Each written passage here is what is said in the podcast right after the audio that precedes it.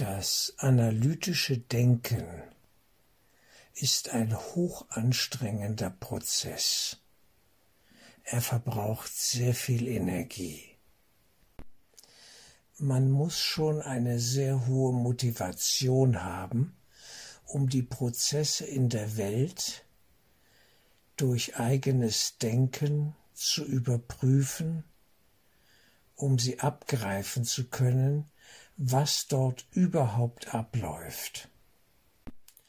Das muss geübt worden sein, zum Beispiel durch gewisse Fächer in der Schulzeit oder andere Prozesse. Mathematiker haben Freude am Denken. Mathematik ist ein Spiel der Regeln. So wurde es mir immer wieder vermittelt, für mich war es ein Buch mit sieben Siegeln, schwer zu erfassen und irgendwie fremd, zumindest damals in der Kindheit, als es schon sehr früh begann, ja, dass ich mich damit beschäftigen musste. Es war zu früh. Ich konnte einfach da nicht reinkommen in diese abstrakten Grundstrukturen des Denkens. Wie gesagt, Denken ist ein hochanstrengender Prozess und dies ist auch ein Grund dafür, äh, dass viele Menschen gerne ein vorgedachtes Denken für sich akzeptieren, zu akzeptieren bereit sind, weil sie da nicht so viel denken müssen.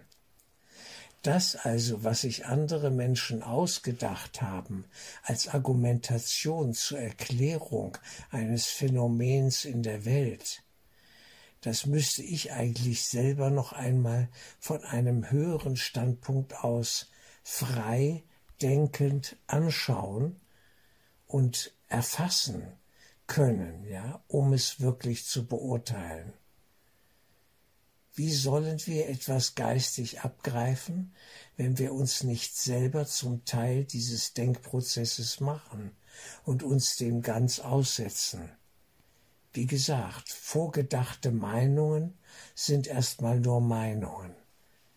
Was ist die Argumentationskette, auf der diese Meinung beruht? Das muss man genauer anschauen. Und das wird in der gesamten Diskussion um die C-Krise auch zu wenig getan, wie in vielen anderen Bereichen genauso. Doch wir Menschen sind bequeme Wesen. Wir lieben es bequem und einfach, wir suchen den Weg des geringsten Widerstandes. Nach dem Motto, erklär mir das doch mal kurz, wenn ich's dann halbwegs auf meiner Festplatte abgreifen kann, dann passt das schon. Über das Kleingedruckte in der ganzen Geschichte, was du mir da lieferst, will ich mir lieber keine Gedanken machen, das ist mir zu kompliziert. Denn das Kleingedruckte liest man nicht gerne, genauso wenig wie ein Mensch gerne eine Handlungs- oder Benutzungsanleitung liest für ein technisches Gerät.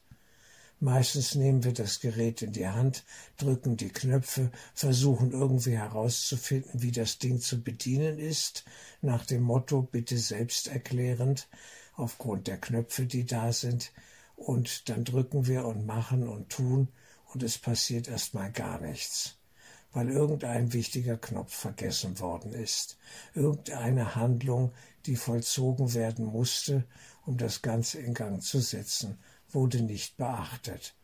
Und sei es, dass man das Kabel zur Stromdose, zur Steckdose nicht eingesteckt hatte. Wie gesagt, Denken ist anstrengend. Und wir vermeiden gern diese Anstrengungen. Außer wir sind Denkfreaks sozusagen und lieben diesen Sport, ja, sehen das Ganze sportlich und gehen da gerne rein. Man muss Interesse für etwas zeigen, es mögen oder gern untersuchen wollen, um gern darüber nachzudenken und einen Haufen Energie hier zu investieren. Das ist aber nicht die normale Haltung des normalen Bürgers. Wir sind eh schon überfordert von einer übertechnisierten Welt und winken nur müde ab, wenn wieder neue technische Zusammenhänge präsentiert werden und wir das Ganze ja mühsam verarbeiten sollen. Ein Trick des Ego-Denksystems ist die Überforderung. Wenn es den Menschen zu viel ist, lieben sie einfache Lösungen. Komplexe Zusammenhänge werden heruntergebrochen zu sehr einfachen, aber verdrehten und unwahren ja, Kombinationsformen sozusagen, die im Denken dann gerade noch abgegriffen werden können. Aber unter Umständen sind da Denkfehler drin und man sieht sie gar nicht. Das ist die Schwierigkeit. Ein Denksystem, das mir präsentiert wird, kann logisch erscheinen, kann logisch sein, aber völlig falsch, wenn die Prämisse A, auf der alles basiert, nicht stimmt. Denn A mit A beginnt es und A erzeugt B und B erzeugt C und daraus wird D bis XYZ, bis das ganze Denksystem ja dasteht. Und wir müssen genau hinschauen, was ist A? Worauf basiert das Ganze?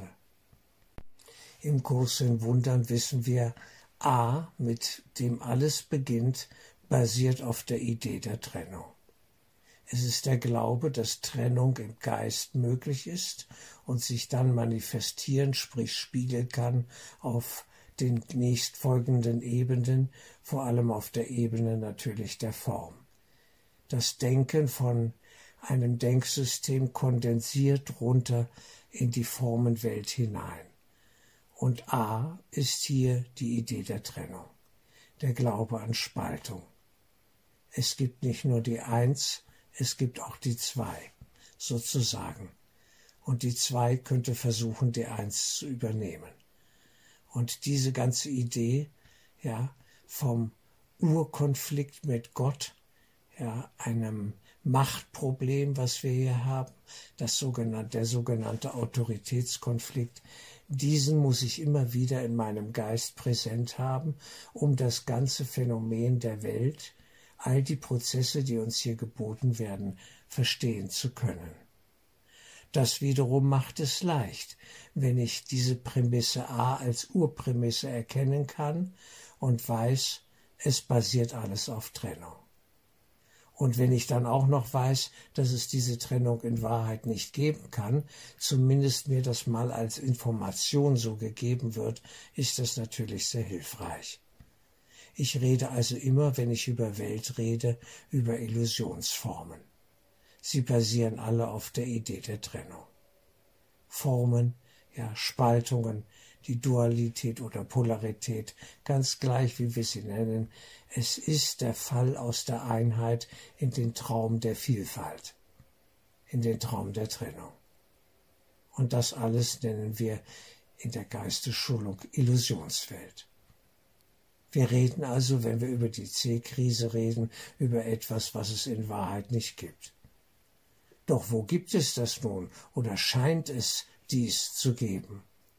Allein in unserem Geist, in unserem träumenden Geist. Dieses sich immer mal wieder bewusst zu machen, ist schon mal sehr hilfreich. Und ich weiß, ich schweife hier jetzt schon wieder ab und gehe verschiedenen Verästelungen nach, um die Dinge begreiflich zu machen. Denn die Gleichung ist an der Oberfläche immer sehr komplex. Sie tritt uns sehr komplex entgegen. Ja? Die Gleichung mit zwei, drei, vier oder fünf Unbekannten sozusagen äh, ist so komplex, dass sie verwirrt. Und das ist anstrengend. Und so etwas mögen wir in der Regel nicht.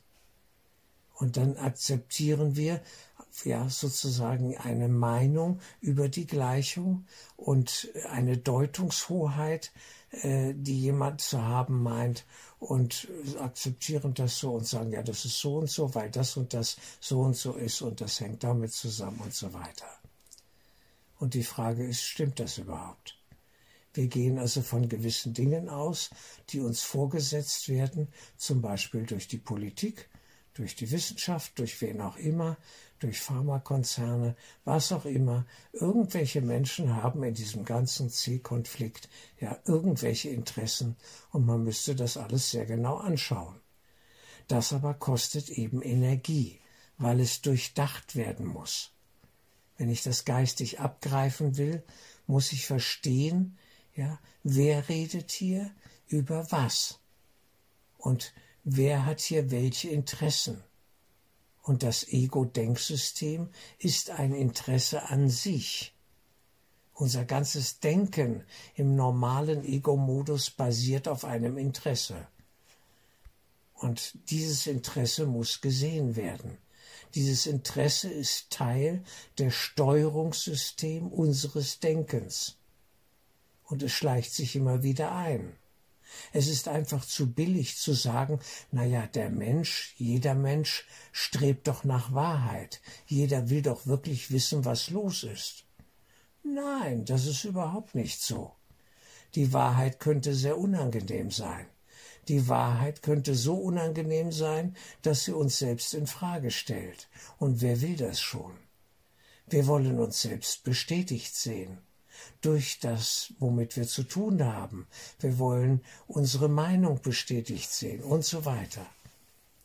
Jeder will hier gut leben, jeder will hier weiter existieren. Und weiter existieren wollen wir vor allem auch als Person in einem Körper. Also haben wir Angst um unser körperliches Leben, wenn dieses bedroht zu sein scheint. Die Prozesse sind also letztlich irgendwo recht komplex an der Oberfläche und es gilt zu lernen, sie runterzubrechen im Geist auf die Grundstrukturen, auf die Grund- oder Urdynamik. Wenn dies gelingt, wird die Sache sehr einfach. Die Geistesschulung, ein Kurs in Wundern, gibt uns hier wertvollste Informationen, um überhaupt zu verstehen, was abläuft sich mit diesen Informationen mal auseinanderzusetzen und sie am eigenen Leben, am gelebten Leben zu überprüfen, ob das Ganze so stimmt und ob die Zielrichtung, wenn ich diese Information anwende, ja umsetzbar ist, dass ich dadurch zum Beispiel in den Frieden finde und glücklich werde, wenn ich diese Werkzeuge des Denkens und wie hier gedacht wird einsetze, das bleibt jedem selbst überlassen. Es ist die Entscheidung eines jeden Einzelnen, diesen Weg von Geistesschulung zu gehen. Und es ist billig, mich zum Beispiel zu fragen, ja, kannst du mir garantieren, dass die Sache dann gut ausgeht? Kannst du mir garantieren, dass ich dadurch Frieden finde? Da kann ich nur sagen, äh, solche Garantien gibt es so nicht, das musst du selber herausfinden. Denn die Frage ist ja am Ende, wendest du dieses Denksystem, ja, das uns hier der Heilige Geist schenkt, richtig an? Oder biegst du irgendwann wieder nach links unten ab in den Wahnsinn? Und diese Gefahr ist immer gegeben, weil wir sind kein statisches System, sozusagen, als wäre da nur eine Stellschraube eben mal zu ändern und dann sei die Sache schon geritzt und sauber und äh, unaufhaltsam richtig. Es ist ein ständiges Fließen hin und her. Wir bewegen uns ja in einem Spannungsfeld zwischen Wahrheit und Lüge.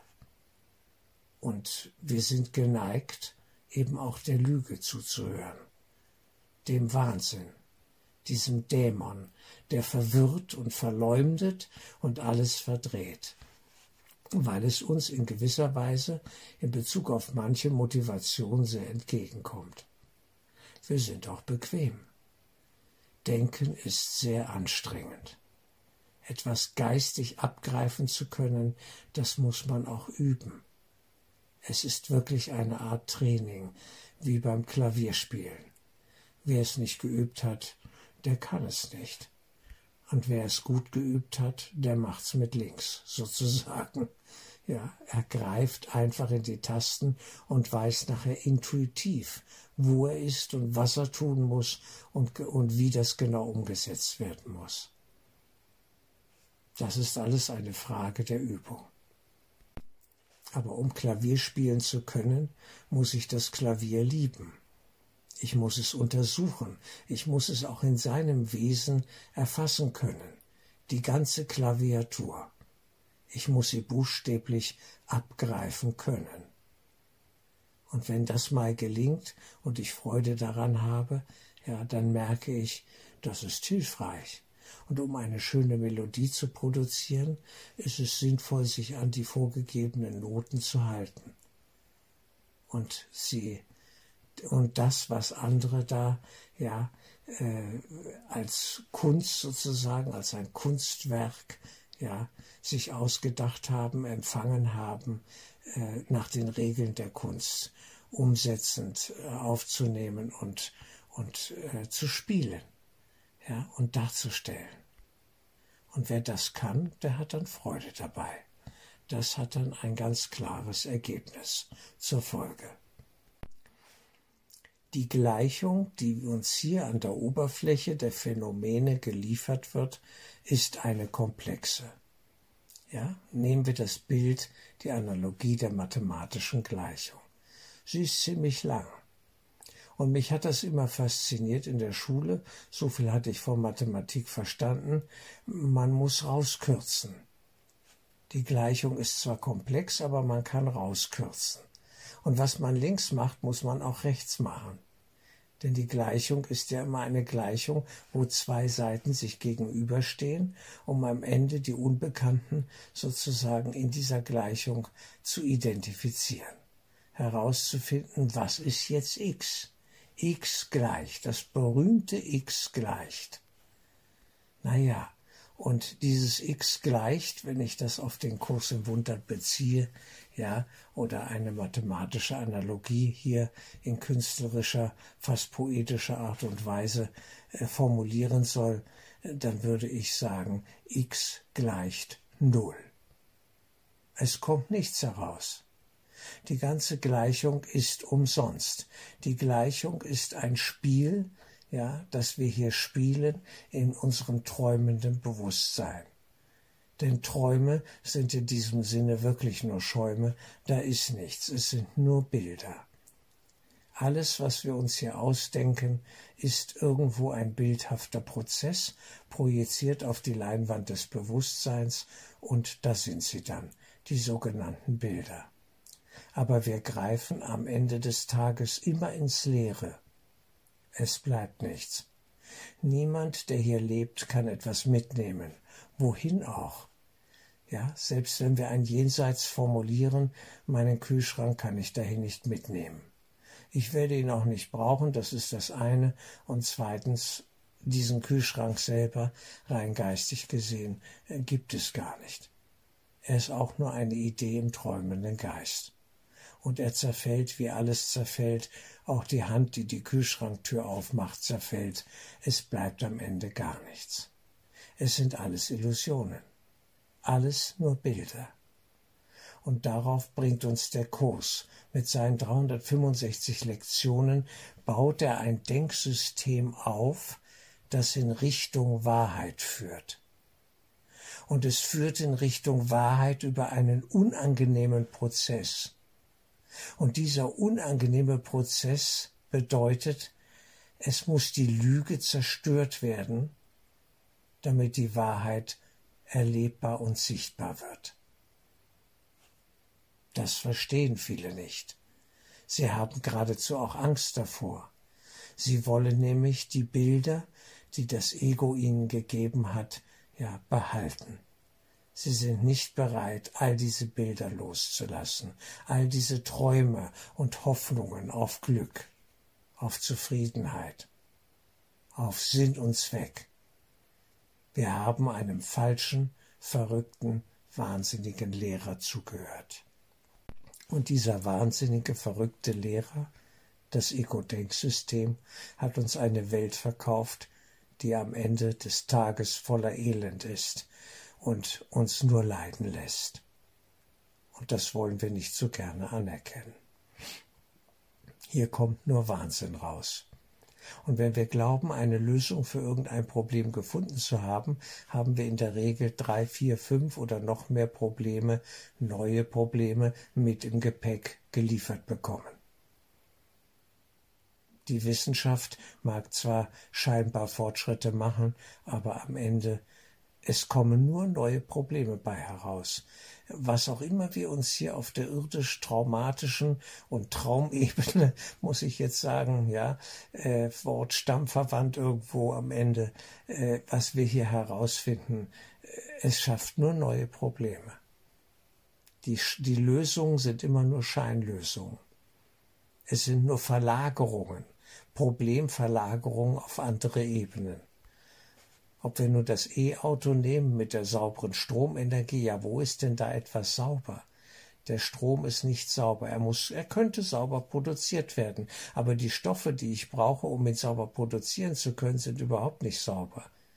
Die müssen aus irgendwelchen Minen mit Kinderhand oder wo auch immer, wie auch immer, ja, produziert werden, herausgeschaufelt werden, aus irgendwelchen Bergminen der Welt. Also wir drehen uns im Kreis und wir wissen das eigentlich auch. Man müsste nur genau hinschauen. Und die Bereitschaft, genau hinzuschauen, die muss eine große sein, nicht nur ein bisschen. Die Ernüchterung im Denken, ja, ist der erste Schritt hin zur Befreiung und zur Heilung des menschlichen Geistes. Dass ich erkenne, egal was wir hier an Lösungen zusammenbasteln, es bleibt alles Stückwerk. Wir kommen so nicht raus. Wir müssen also die ganze Welt und das, was, woraus sie zu bestehen scheint, all die Prozesse, all die geistigen Prozesse hinterfragen. Und am Ende ist das ein Denksystem, in dem wir uns bewegen. Eine Welt, die uns vorgesetzt zu, zu sein scheint, ja, und die wir so akzeptiert haben, als sei sie wirklich. Wir müssen also fragen, wie wirklich ist die Wirklichkeit? Ja, wie wirklich ist denn das Ganze? Das ist die ultimative Frage. Wie wirklich ist das, was ich als wirklich bezeichne? Ist es wirklich wirklich? Ist es absolut wirklich? Wirklich kann nur das sein, was weder kommt noch vergeht, was ewig ist. Und das ist das Sein selbst, der Geist. Da ist die Tür. Es sind nicht die Phänomene der Welt. Die ganze Welt ist indiskutabel. Sie zerfällt. Sie ist dem Tode geweiht. Die ganze Erde, das Sonnensystem, das Licht da oben geht wieder aus. Das sagt uns sogar die Wissenschaft. Wunderbar. Sie ist da sehr nüchtern und klar und sachlich. Das gefällt mir wirklich. Ja, sie sagt ganz ehrlich, die Sache hier ist aussichtslos. Das Licht geht wieder aus. In den schwarzen Löchern verschwindet alles, was auch immer das bedeutet, und so weiter. All diese Phänomene, die wirklich, wenn man es existenzmäßig betrachtet, beängstigend sind. Absolut beängstigend. Aber das muss durchdacht werden. Und die Menschen sind nicht bereit, so weit zu denken und so tief zu denken, auf ihrer Festplatte wirklich in der Tiefe alle Partitionen abzugreifen, bis sie an die Grenze kommen und sagen, ja, was machen wir denn jetzt? Wenn das alles nicht ewig ist, dann ist ja die ganze Welt mit all den schönen Dingen und tausend Erfindungen und Museen und scheinbar wertvollen Dingen, die wir aufbewahren, dann ist das Ganze ja völlig sinnlos. Ja, ist es. Völlig sinnlos wird uns nicht retten und kann auch keine, kann auch nicht identitätsstiftend sein, weil es ja zerfällt. Identität, da wollen wir ja sagen, naja, das muss doch immer sein, das bin ich doch. Ich bin ich denn nicht, ich, ich bin doch da. Ja, da schon. Aber wie? Was denn genau? Wir müssen genau hinschauen. Wir suchen eigentlich eine universelle und streng genommen ewige Erfahrung. Die gibt es, die ist möglich, aber, und jetzt kommt der springende Punkt, sie ist jenseits des Denkens. Und zugleich ist das Denken, das alles hier durchdacht zu haben, die Hinführung zu dieser Erfahrung. Wir müssen also den ganzen Weg hier gehen, der wissenschaftlichen Analyse und durch die C-Krise hindurch und durch all die Kriege und all die Probleme hindurch, um am Ende zu erkennen, das bringt ja alles gar nichts. Das kannst du alles vergessen. Ja, da kriegt man nur noch die Krise. Und das ist gut so. Aber so weit denken die meisten nicht. Sie denken nur von hier bis zur Tür, wie es immer so schön heißt. Und dadurch bewegen sie sich ständig in Kreisbahnen. In, in Kreisbewegungen, ich könnte auch sagen, in Teufelskreisen. Und das ist am Ende nur einer. Der Teufelskreis oder der Zirkelschluss, der ist einfach verrückt. Nach dem Motto, da war mal ein Mensch, der klatschte dauernd in die Hände. Und ein anderer fragte, warum klatschst du denn in die Hände? Na ja, sagte er, ich klatsche in die Hände, weil ich damit Elefanten vertreibe. Da sagte der andere, aber da sind doch gar keine Elefanten. Da sagte er, ja klar, weil ich in die Hände klatsche. Das ist auch logisch. Ist aber ein gewisser Zirkelschluss. Am Ende, was ist, wenn es überhaupt keine Elefanten da gibt? Ja, und er könnte auch aufhören, in die Hände zu klatschen. Und da sind keine Elefanten, weil das überhaupt kein Land für Elefanten ist und das überhaupt nicht passen würde und gar keinen Sinn macht, was er da tut. Aber er begründet sein Klatschen damit, ja, anhand des Erfolgs, naja, es sind ja gar keine Elefanten da. Ja, eben, weil ich klatsche. Und so klatscht er ein Leben lang. Das ist absurd, aber solche absurden Denkschlüsse, Zirkelschlüsse gibt es zuhauf. Und die Frage nach, ja, was war zuerst, Ei oder Henne sozusagen, äh, ja, deutet ja auch dieses Problem mit an. Da kommen wir also zu einem weiteren Punkt. Warum denken wir in gewisser Art und Weise? Es ist ganz einfach, weil wir Angst haben. Wer Angst hat, denkt anders. Wer keine Angst hat, wenn das überhaupt möglich ist, denkt zumindest etwas freier, traut sich etwas weiter zu denken. Es ist wahrscheinlich erstmal eine Frage von Graden und äh, ja, also Gradeinheiten, wie weit oder wie tief ich denken kann. Und je mehr Angst ich habe, umso weniger weit komme ich eben von hier bis zur Tür und Schluss. Nach dem Motto, wenn dann wieder ein warmes Essen auf dem Tisch steht, ist es schon gut, dann müssen wir nicht weiter denken. Und dann haben wir zumindest mal diesen Tag schon wieder geschafft. Wir gehen nicht hungrig zu Bett. Also Fazit, Denken kostet Energie und es braucht Mut, die Grenzen des Denkens, des vorgegebenen Denkens, eines Denksystems zu untersuchen und zu sprengen, braucht Mut. Und dieser Mut ist nicht immer vorhanden oder nur bei wenigen halbwegs vorhanden. Und die werden dann beschimpft als Wahnsinnige. Das kann man nicht machen, wie kann man denn so denken, wie kann man solche Schlüsse ziehen und so weiter und so fort in der C-Krise zum Beispiel zu sagen, dass jeder Mensch für sein eigenes Immunsystem verantwortlich ist, das ist schon grenzwertig. Das geht schon in einen Bereich, in den viele nicht gehen wollen. Dass wir erstens ein Immunsystem haben, ein, ein natürliches und ein künstliches gar nicht brauchen und zweitens selber verantwortlich sind für unsere Gesundheit und für dieses Immunsystem, solche Gedanken die werden heutzutage nicht gern gehört. Nach dem Motto, nein, nein, dafür sorgt doch der Staat und dafür sorgt die Pharma und wenn wir die richtigen Mittel haben, sind diese Probleme alle lösbar. Ja, Eigenleistung, Eigeninitiative ist nicht sehr gefragt. Warum ist es nicht gefragt? Weil die Leute Angst haben. Und wer Angst hat, will, will einfache, einfache äh, elternstrukturierte sozusagen Lösungen haben. Das soll Papa und Mama da sein und äh, einfach nur helfen und das geben, was jetzt gebraucht wird. Da werden wir wie kleine Kinder in der Angstsituation und suchen irgendeine starke Hand, die uns daraus führt. Aber Eigenverantwortung zu übernehmen und das Ganze geistig mal zu durchdenken, schwierig, äußerst schwierig. Und wer Angst hat, kann überhaupt nicht denken. Das ist das Nächste.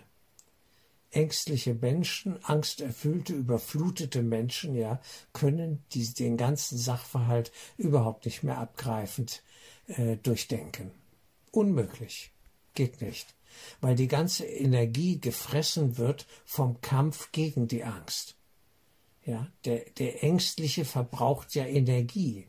Das ist wie ein, ein Loch im System, wo die ganze Energie ins Nichts läuft. Angst essen Seele auf. Was heißt denn dieser berühmte eine Satz aus dem Kinofilm? Ich glaube, war es äh, von Fassbinder. Ich bin mir nicht ganz sicher oder von wem es war, aber Angst essen Seele auf. Das heißt, meine ganze Lebensenergie steht mir nicht mehr zur Verfügung, weil ich Angst habe. Ich kann überhaupt nicht ruhig hinschauen. Und das ist dann eine ganz blöde Situation. Denn wenn dann nicht mehr gedacht wird, dann ruft man nur noch nach einfachen Lösungen, die man eigentlich nicht versteht. Die können so verrückt sein, wie sie wollen, ja, aber sie werden akzeptiert, wenn sie halbwegs überzeugend dargebracht werden und dann wird jede Pille geschluckt und jedes Mittel akzeptiert. Man will überhaupt nicht verstehen, woraus es besteht. Man guckt gar nicht hin. Nach dem Motto, wenn die richtige Autoritätsperson auftaucht, und das ist meistens so ein Etikett dann auch wie Wissenschaft, wenn etwas wissenschaftlich ist, dann muss es gut und richtig sein. Und damit kann man so jeden Blödsinn verkaufen, selbst wenn es einfach Unsinn ist ja, der uns da verkauft wird. Hauptsache, irgendjemand hat ein Etikett drauf gedrückt, das uns überzeugt. Das ist dann ein Denken von hier bis zur Tür, ja noch weniger als das. Es muss alles hier hinterfragt werden. Wir werden nicht drum kommen. Wenn wir rauskommen wollen aus der gesamten Krise der Menschheit, und das ist nun eine Krise, die Corona weit übersteigt, ja, wenn wir da rauskommen wollen, dann müssen wir tiefer denken. Da müssen wir anders denken. Da müssen wir uns auf einen tieferen oder höheren Prozess einlassen, der auch das Denken am Ende weit übersteigt. Denn durch Denken allein kommen wir nicht in den Frieden, kommen wir nicht zur Erlösung. Auch das gilt. Trotzdem ist das Denken wichtig. Es ist das, die Ebene, ja, wo wir abgeholt werden müssen. Wir brauchen das. Und der Kurs in Wundern ist nun wahrlich ein sehr intellektuelles Werk. Da wird viel gedacht. Oh ja, wer die 365 Übungen wirklich gemacht hat und das Buch gelesen hat, das ja nun aus sehr vielen Worten besteht, naja, der hat eine ganze Menge dabei gedacht. Und er soll dieses Denken auch beobachten.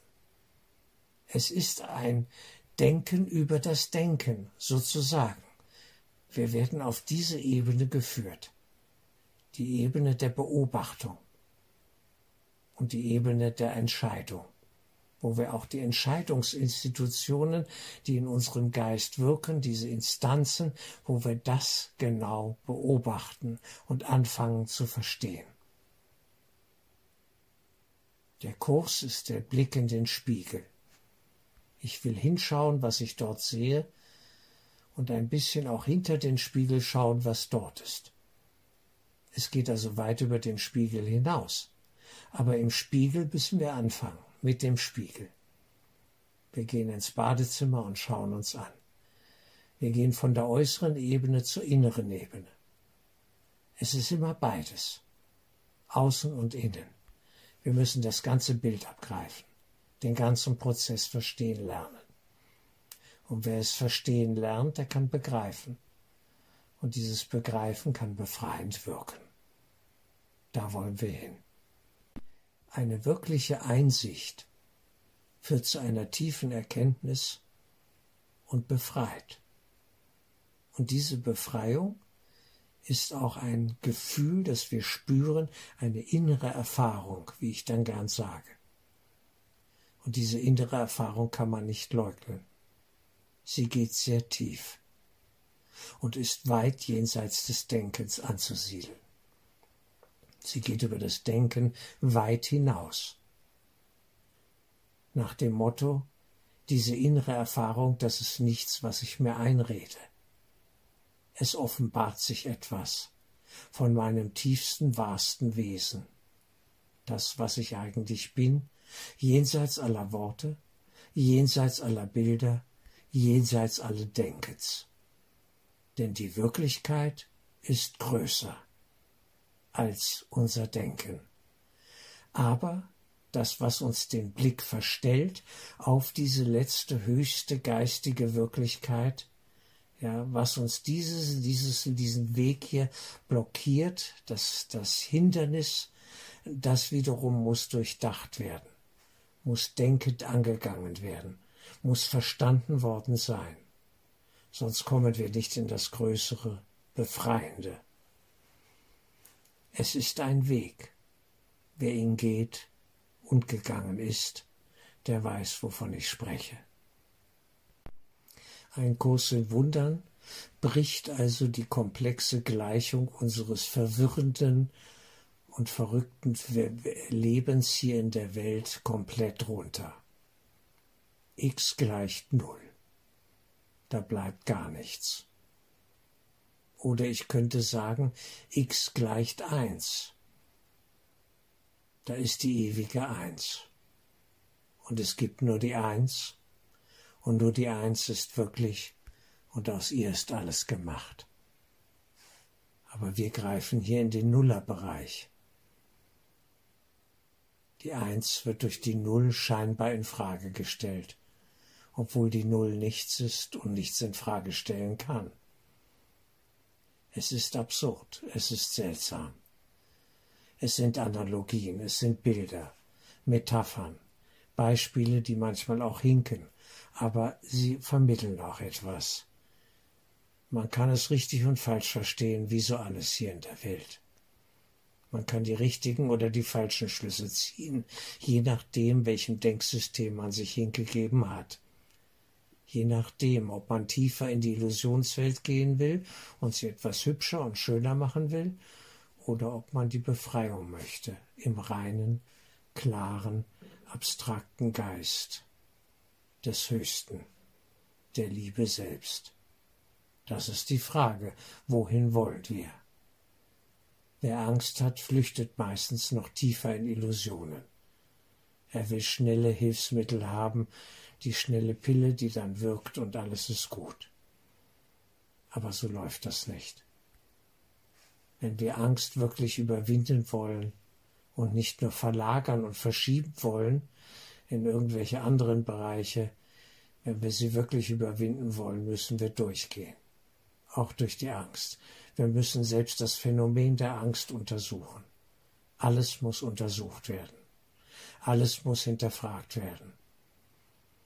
Und das ist ein geistiges Hinterfragen, was auch in der Spiegelung der Gefühle sich dann zeigt. Es ist ein wechselschrittweises Geschehen zwischen Denken und Fühlen und Wollen. Die Bereitwilligkeit ist der Schlüssel, die Hingabe, die Sehnsucht nach Erlösung und Heilung, nach Frieden. Darum geht es. Denken um des Denkenwillens ist sinnlos. Wir verfolgen hier ein Ziel. Wir wollen Frieden. Wir wollen nur diesen tiefsten Frieden, innerste Heilung